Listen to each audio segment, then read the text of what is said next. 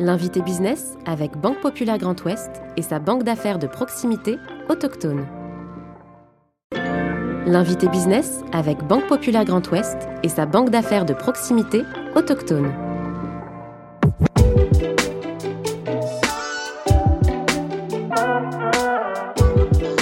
C'est à Avranches, en Normandie, dans les usines Chéreau, que les premières carrosseries frigorifiques voient le jour en 1952. Aujourd'hui forte de ses 1000 collaborateurs, l'entreprise fabrique plus de 3600 semi-remorques et camions frigorifiques par an pour des marchés nationaux et internationaux. En 2019, la société lance le premier semi-remorque frigorifique à hydrogène, une première mondiale récompensée par deux prix de l'innovation. Damien Destremo, PDG du groupe Chéreau, est aujourd'hui l'invité business. Je suis Clément Lessort et vous écoutez le podcast de l'invité business. Damien Destremo, bonjour. Bonjour. Merci d'avoir accepté notre invitation dans le fauteuil de, l'invité business. Vous êtes le président directeur général de l'entreprise Chéreau, fleuron de l'industrie euh, du Sud-Manche, une des filiales euh, du groupe euh, Reefer. Vous êtes leader européen de la carrosserie frigorifique. Euh, Damien Nostromo, après 20 ans chez Michelin, euh, qu'est-ce qui vous a donné envie de rejoindre euh, l'entreprise, l'aventure chez ici en Normandie? Bah, Écoutez, tout d'abord, le produit, qui est un magnifique produit. Alors, quand on le voit de l'extérieur sur les routes, on a peut-être l'impression que c'est juste une carrosserie sur un châssis, mais quand on visite l'usine, on découvre toutes les spécificités. Donc, un métier extrêmement.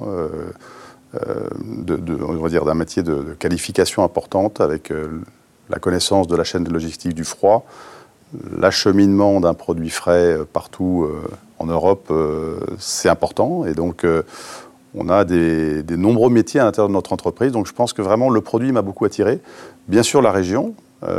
J'ai des origines plutôt bretonnes, mais on n'est quand même pas loin de la Bretagne en Normandie, en, mmh. Sud-Manche. Mmh. Et donc, voilà, une attache au territoire du Grand Ouest.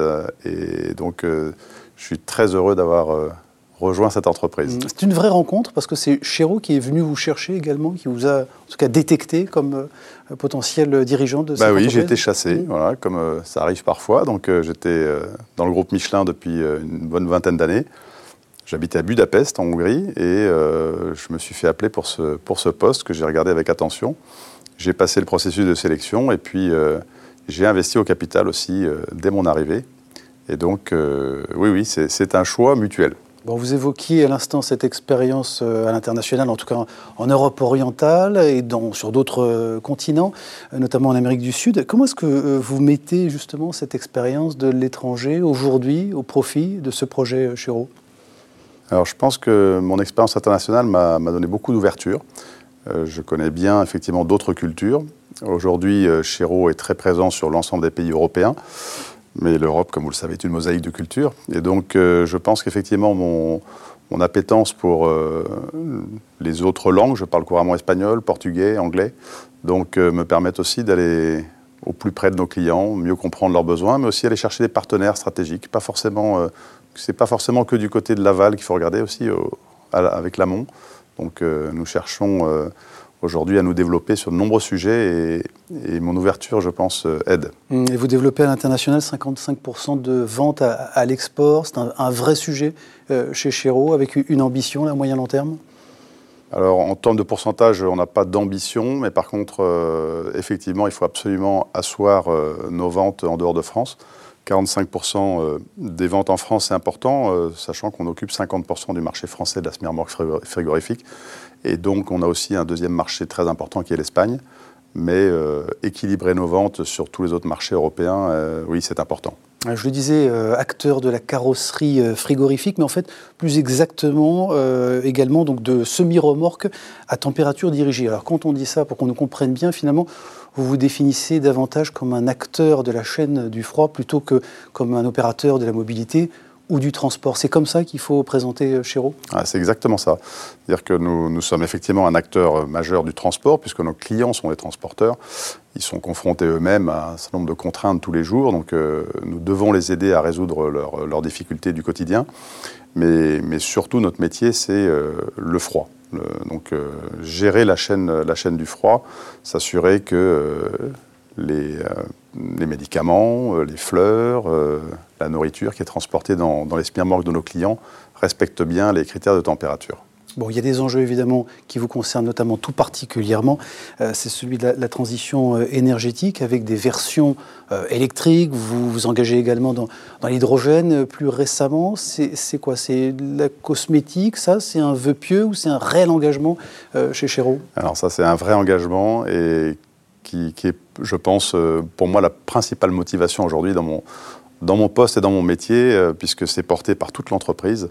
Il s'agit d'aller effectivement gérer cette transition énergétique qui arrive euh, non seulement chez nous, c'est-à-dire transformer nos usines euh, et les rendre plus propres, hein, on chercher par exemple des, faire des économies sur les, sur les déchets que nous produisons euh, à chaque fois qu'on produit une spermorque, mais surtout aller aider nos clients eux-mêmes à réaliser cette transition. Donc nous avons lancé de nombreux chantiers, comme vous le disiez, l'électrification au sens large, avec du photovoltaïque, des essieux générateurs, mais aussi l'hydrogène qui est probablement un des vecteurs les plus intéressants à long terme. Mmh. Damien Dostromo, en quoi ça transforme peut-être votre quotidien de dirigeant ou en tout cas votre façon de diriger l'entreprise aujourd'hui, ces enjeux-là? Donner du sens. Quand on, donne ce sens à nos employés que notre mission et notre raison d'être, c'est pas juste de fabriquer des smirmorques, mais bien d'aider nos clients à, réaliser la transition énergétique, ça change tout.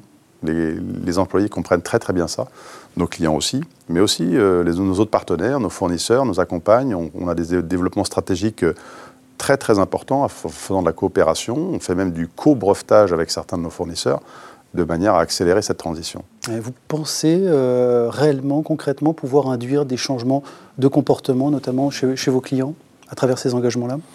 Alors oui, je vais prendre l'exemple de l'isolation qui est un de nos cœurs de métier, hein, puisque une smirmorque bien isolée, ça permet de moins consommer avant d'aller mieux consommer. Eh bien, nous avons euh, lancé une innovation majeure qui est poussée par nous. Euh, presque aucun de nos clients nous parlait d'isolation. À partir du moment où elle était conforme à ce qu'on appelle le, certificat de l'ATP, euh, ça, ça, leur suffisait. Alors qu'en allant chercher sur des l'isolation par le vide, nous avons réussi à améliorer de presque 25 le coefficient d'isolation, ce qui se traduit mécaniquement par une économie de carburant du, groupe frigorifique. Mmh. Vous allez donc modifier vos produits, mais ça suppose, en amont bien entendu, d'investir dans vos outils de, production. Vous en avez les, moyens aujourd'hui?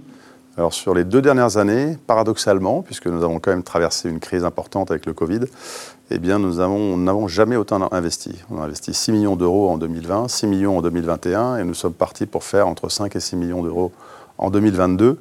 Et en fait, la raison de ça, c'est justement cette euh, prise de conscience de l'accélération des choses. Et euh, je, suis très heureux d'avoir euh, convaincu mes actionnaires mm. et aussi mes équipes de, réaliser ces investissements. Bon, il y a quelque chose d'audacieux avec un résultat justement retrait à cause mm. de ces effets que, que, vous évoquez. Vous continuez quand même d'investir. Vous avez réussi à convaincre? Vous savez, c'est toujours dans les crises qu'on prépare l'avenir le mieux. Et donc, euh, soit on gère la crise juste en pensant au très court terme et puis on, serre tous les boulons, soit à l'inverse, on se dit, bien, après la crise euh, reviendra autre chose, et à ce moment-là, on profite de cette crise pour euh, accélérer les investissements. Et je pense qu'aujourd'hui, on est dans des dispositions beaucoup plus favorables pour gagner cette course, puisque chacun, euh, chacun court hein, sur, euh, sur cette transition énergétique. Damien Dostromo, justement, on évoquait alors ce premier défi, celui de la transition énergétique notamment. Un autre, c'est celui de l'attention pleine que vous avez au point de vue managérial, et notamment à vos collaboratrices et collaborateurs. Quand on parle du risque à l'instant, c'est celui que vous accordez justement à vos, à vos talents. Qu'est-ce que ça veut dire concrètement là, au quotidien? Ça, c'est une vraie transformation de l'entreprise, parce que la, nature de l'entreprise n'était pas celle-ci. Euh, c'est une entreprise familiale, euh, avec M. Jean Chéreau, qui a fait un travail extraordinaire de créer cette entreprise, mais je dirais que c'est une entreprise plutôt verticale. Et donc, euh, je, m'emploie depuis mon arrivée à, la rendre beaucoup plus horizontale et donc à, encourager chacun à son niveau à prendre des initiatives et plutôt qu'aller sanctionner l'erreur, au contraire, à récompenser l'erreur.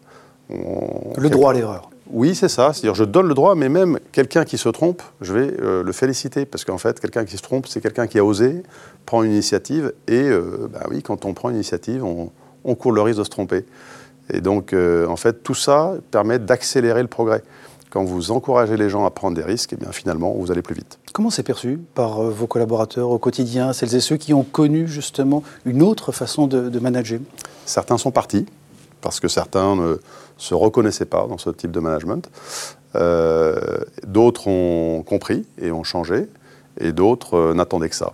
Vous dites souvent d'ailleurs, je vous ai lu ou entendu dire que l'escalier se balait souvent, ou d'abord par, par le haut. Ça veut dire quoi Qu'il y a un sujet d'exemplarité? Absolument. Je pense que on ne peut pas euh, clamer des choses comme ça sans être euh, très exigeant avec soi-même, ce qui est effectivement pas, pas simple, puisque moi-même, je, réalise euh, presque tous les ans maintenant un baromètre auprès de mes équipes. Donc je, demande à mes équipiers de, me dire où je dois progresser. Eux-mêmes le font avec leurs propres équipes. Et donc, en fait, voilà, l'exemplarité part, part du haut, et puis on essaye tous d'être exemplaire sur, euh, sur ces comportements qu'on exige de nos, de nos collaborateurs. Mmh. Sur ces transitions managériales, on sait qu'elles ont été évidemment accélérées euh, grâce ou à cause du, Covid, euh, comme on veut. Quels enseignements vous en tirez justement? On sait que vous essayez justement maintenant d'aller vers l'horizontal. vous avez eu du mal aussi à passer en télétravail. Est-ce que vous êtes revenu justement sur ces effets de, résistance? Le télétravail, pour moi, ce n'est pas un sujet central. Vous savez, on est vraiment des industriels. On a besoin de regarder ce qu'on fait, le produit, d'échanger entre équipes. Donc, euh, bien sûr, on aménage des plages horaires pour le télétravail. Non, moi, ce qui m'a le plus marqué dans cette crise, c'est la prise de conscience aiguë de certains salariés de, de, de leur besoin de sens. Euh, il y a des gens qui ne euh, s'étaient pas vraiment posé la question, ils étaient dans leur métier. Aujourd'hui, il y a un, besoin extrêmement profond de donner du sens à ce que je fais, euh, enfin, ce que je fais en tant qu'employé dans mon travail, à quoi je sers, à quoi sert mon entreprise.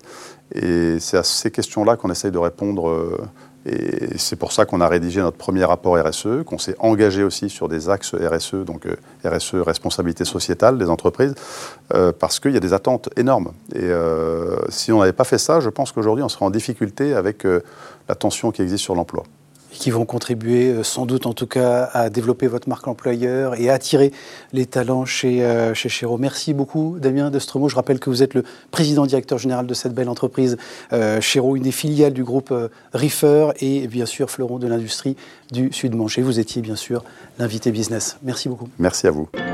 L'invité business avec Banque Populaire Grand Ouest et sa banque d'affaires de proximité autochtone.